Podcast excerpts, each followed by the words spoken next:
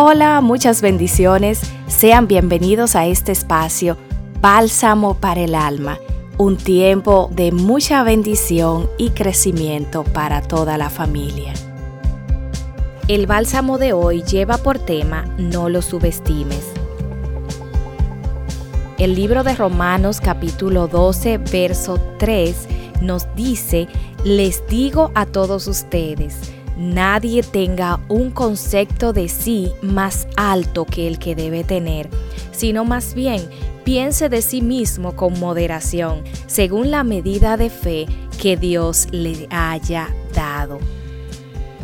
En ocasiones miramos con menosprecio a algunas personas. Los creemos poco capaces, molestos o inferiores.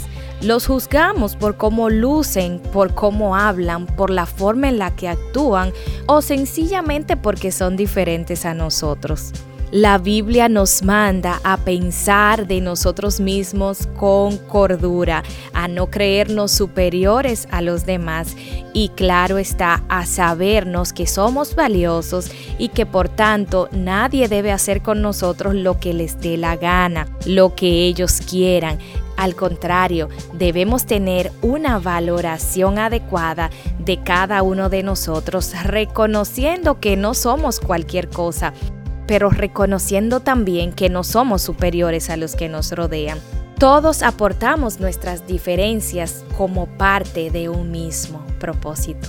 El versículo 4 sigue diciendo, pues así como cada uno de nosotros tiene un solo cuerpo con muchos miembros y no todos esos miembros desempeñan la misma función, también nosotros, siendo muchos, formamos un solo cuerpo en Cristo y cada uno está unido a todos los demás.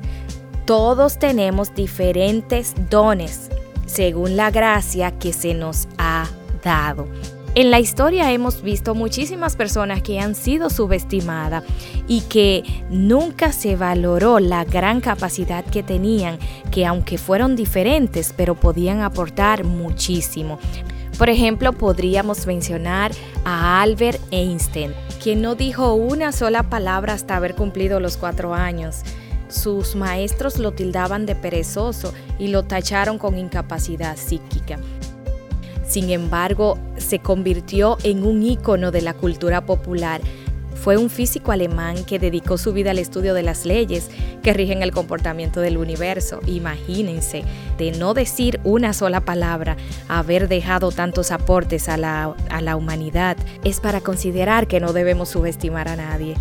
Podríamos mencionar también a Michael Jordan, su entrenador no creyó en él, decía que no estaba en forma para estar en el equipo, incluso fue separado de su equipo de básquetbol.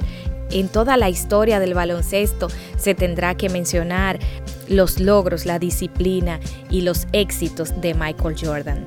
Igual en la Biblia podemos encontrar muchísimos ejemplos de personas. Podríamos mencionar rápidamente a David, subestimado por su familia, no fue considerado digno de ser ungido como rey por su edad, por su apariencia física.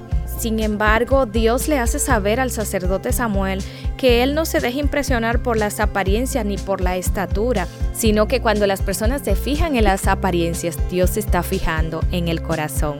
¿Y qué decir de José? Esclavizado, encarcelado y desde la cárcel sale directamente al palacio para ayudar y proveer a aquellos quienes lo habían oprimido. Entonces no hay excusa para subestimar a nadie. Muchos no podrán apreciar tu verdadero valor, pero Dios, que conoce los corazones, te tiene en alta estima.